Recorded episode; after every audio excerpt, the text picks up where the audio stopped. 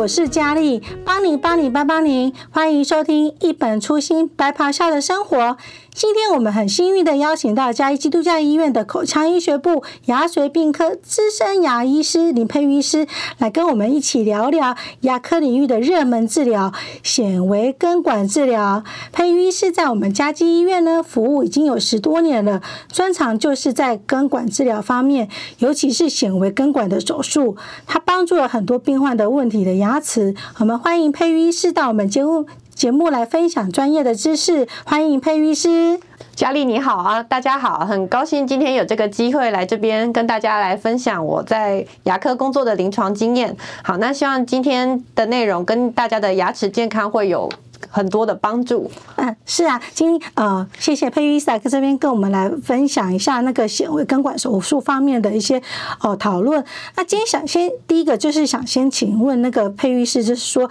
在显微根管治疗跟我们所知道的一般的传统的根管治疗有什么样的不同呢？嗯，那首先先跟大家来简简单介绍一下什么是根管治疗。那一般来说，我们牙齿哈最内部的牙髓组织哈是来。提供我们牙齿营养啊，那牙髓组织它是从牙根最底部的根尖孔，然后往上一直延伸到我们牙冠里面的牙髓腔。好啊，所以从整个牙根里面的这个神经管一直到接到牙髓腔，这整个部分就是我们的根管系统。那根管系统的形状哦，其实就跟树根啊，哈，到那个感觉差不多，它是有个主干道，然后。底下有很多细小的分支，好，所以这个根管系统整体来说很复杂，构造很复杂，然后很细小的地方很细腻，这样子。对，那因为根管治疗既然是要做。根管治疗就是目的，就是要把这个复杂的根管系统把它消毒清洁的很彻底。对，那传统的根管治疗跟显微根管治疗最大的差异就在于说，显微根管呢有用到了显微镜的检查，那显微镜呢就像。我们以前小时候就是上化学，诶，上那个生物课一样，有用那个显微镜一样。好，我们观察玻片的时候，好，我们用显微镜可以把影像放大。嘿，那治疗的过程中，我们有用这个牙科的显微镜来放大的话，就可以把。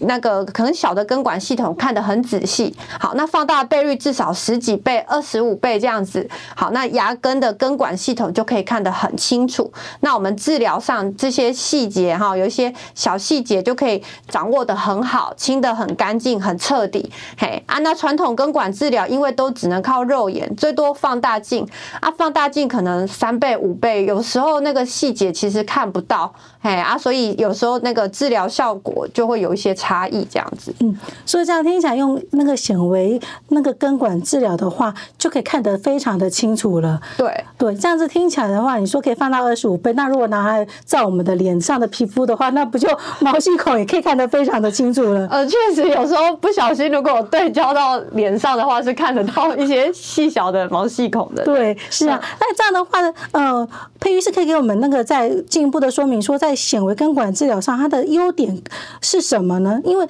呃，网络上查询到说有很多的牙科也都用这样的一个治疗的方式。嗯，对。那优点的话，主要就是因为显微镜刚刚提到它可以放大。那因为我们的要治疗的目标，我们的牙齿本身实在是太小了，里面的根管哈细的时候就跟我们的头发丝一样那么的细。嘿，那显微镜把牙齿里面的这个影像放很大之后，我们就可以搭配显微的。的一些工具，好，那去针对这些很细小的角落做一些很彻底的清洁。那既然可以清得很彻底，清得比较干净，那整体的治疗效果。成功率就会提高很多。好，甚至有一些传统治疗治疗不好的牙齿，本来被打算要拔掉的牙齿，都有可能透过这样子的显微根管来有机会让这个牙齿起死回生。这样子。那第二个优点就是说啊，因为有有显微根有用显微镜放大哈，我们其实可以很清楚的辨识说这个牙齿的健康齿质，或是蛀牙的部分啊，或是一些以前填补的材料，或是一些哎。之前的填充的东西啊，我们可以做很清楚的辨识，所以我们在做治疗的过程中就不会太比较不会伤到我们的健康齿质，嘿，那我们好的齿质就可以保留的更多，嘿。啊，因为肉眼有时候嗯，有时候看得清楚。对对对，那可能没看那么清楚的话，那相对可能治疗上就没有办法那么细腻这样子。嗯对，嗯、是，所以这样听起来的话，也就是说它的治疗的成效可以提升了。对啊，那就是减可以减少那个健康的牙齿被拔掉的机会吗？当然当然，因为治疗刚才有提到哦，有些牙齿哈，如果是用传统治疗哈，效果很不好。那如果你传统根管治疗效果不好，牙齿又一直痛。只能建议病人拔牙，那就很可惜。嗯，嘿啊，但是很多这样子状况的牙齿，其实透过显微根管治疗，还是有蛮高比例，哎、欸，治疗的好，哎、欸，那牙齿就不用被拔掉。嗯、嘿，对，对，对，因为说实在，自己的真的牙齿总是比假牙还要好用。哦，当然当然，而且其实植牙不仅费用高，它本身那个手术的流程其实也是很复杂啦。嗯、对，很多病人植牙的经验上也是觉得。不一定有原本想象中的那么顺利，这样子。嗯，是啊。可是这样话说啊，到底什么时候我们该需要做那个显微的根管治疗呢？哦，显微根管治疗的话，哈，大概有主要有几个五个是特别适用的时机啦。嗯。第一个就是说哈，我们当我们那个检做术术术前做检查哈，X 光照起来哈，那个神经管特别小、特别细，嗯，哎，X 光片上几乎看不到神经管的位置的时候，哦，那个就必须要用显微镜了，不然肉眼通常是完全找不到神经管的。好，那第二个的部分就是说，如果我们照照 X 光片的时候，发现这个牙根长得特别的弯曲哦，好，或是说它的形状特别的奇怪古怪的时候，那通常因为神经管在牙根的里面，它跟牙根的形状会很一致，哎，对，那所以如果说这种形态比较特别的、比较弯曲的，也会建议要用显微镜检查。好，那第三个部分哈，如果说那个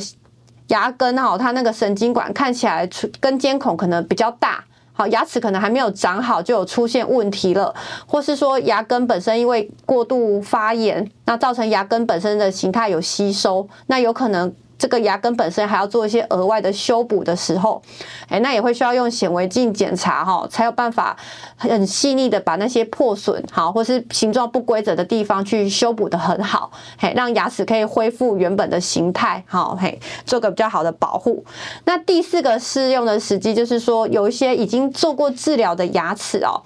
啊，可是还是在痛，就是刚刚一开始讲的，有些传统的治疗哈，虽虽然做过好多次了，可是因为可能肉眼没有办法看得够仔细，哈啊，效果一直不好，嘿啊，那就是透过显微镜检查就有机会哈，去把之前肉眼看不到的细节去做更好的处理，嘿。那第五个就是说，有些牙齿哈，它可能一直不舒服，那。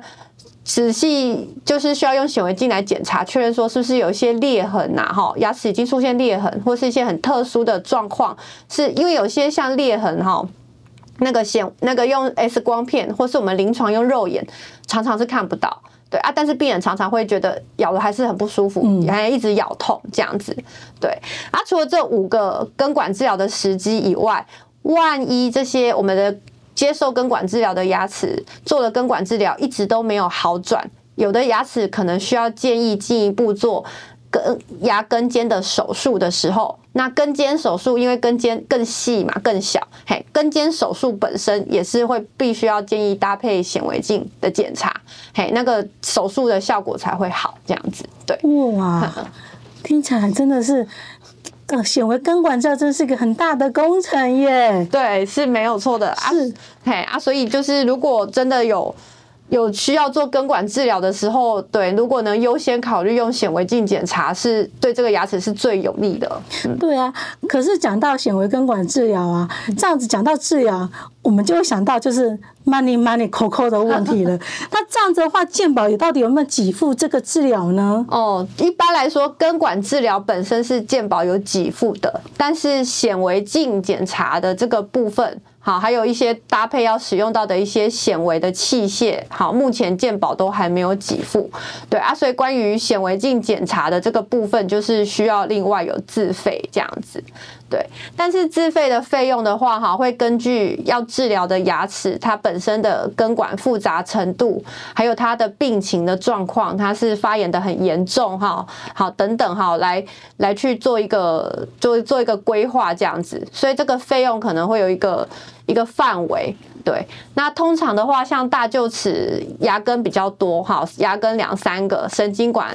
比较多条，三四条，那这样子它的。显微镜检查的这个自费的费用，理论上就会比小臼齿或是前牙来得高啊，因为小臼齿或前牙大部分神经管比较单纯一点，可能一两条，还相对疗程会简单一点这样子。对、嗯、啊，但是详细的费用还是要洽询，就是专科医师来跟你。跟病人直接做一个比较仔细的评估跟规划，这样子。应该是说，就是每个人牙齿的状况不一样，嗯，所以你治疗的那个你要缴的一个费用就是会不一样了。对对对，没有错，对，但、嗯、但是是。虽然虽然需要自费，但是是一个值得投资的项目，这样子。对，因为你说过那个可以看到的话，是一般的那个显微镜是可以看得到二十五倍。对对，真的是啊。那这样的话是佩玉医师，那这样的话，对于那些有可能牙齿有一些状况的朋友们，也许有需要做到根管治疗的一些听众朋友啊，你会有什么样的建议想要提供给他们呢？因为可能有些人牙齿现在正是面临到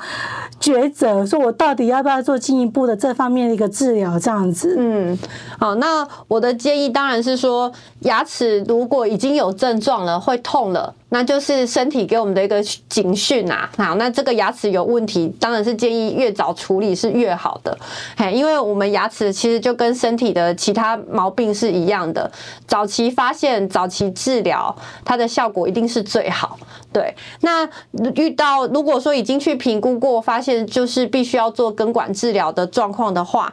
其实当然就是刚刚提到，因为根管系统太复杂了，如果可以优先考虑直接用显微镜检查，当然是最好的这样子。如果如果是这样子的话呢，就是就是刚刚提到的那个优点哈，因为使用显微镜检查，我们保留更多的健康齿质，嘿，那牙齿未来还可以在适当的治疗后做上假牙，那牙齿的使用年限就可以拉长很多。对，那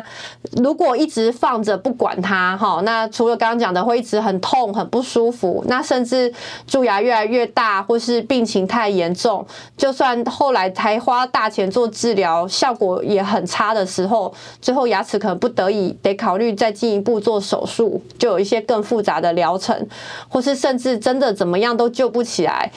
得拔掉哦，那又得植牙哦，那那又是一条很辛苦的路程啊。对，那所以还是建议有问题就是尽早面对，那尽早把它处理好会最好这样子。嗯，对，真的是早期发现、早期治疗，这是八字真言呐、啊。自己的牙齿还是比那些假牙来的好用哦。对，因为很多时候假牙或植牙也好，其实病人有时候都还是要重新适应啊。嘿啊，那。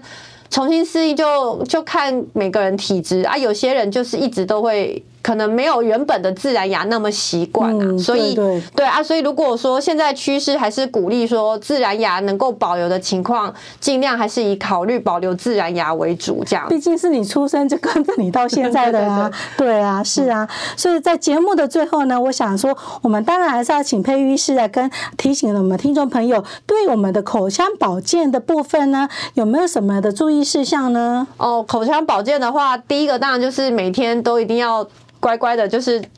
定期定时刷牙啦，哈，然后包括还要用牙线这样子。刷牙的话，最好当然最理想就是一吃完东西马上就刷牙。嘿啊，当然大家生活忙碌不太可能做到，那至少就是说早晚，哈早晚都都要至少刷牙一次。那特别晚上睡觉前那次刷牙。的话，刷牙以外还要搭配牙线的使用。那刷牙我们会建议用贝氏刷牙法，选择软毛、刷头比较小的牙刷，一次大概刷两颗左右的牙齿，好，水平刷刷，但是要多刷几下，大概水平刷个十下，嘿，那牙菌斑才能真正刷干净。好，然后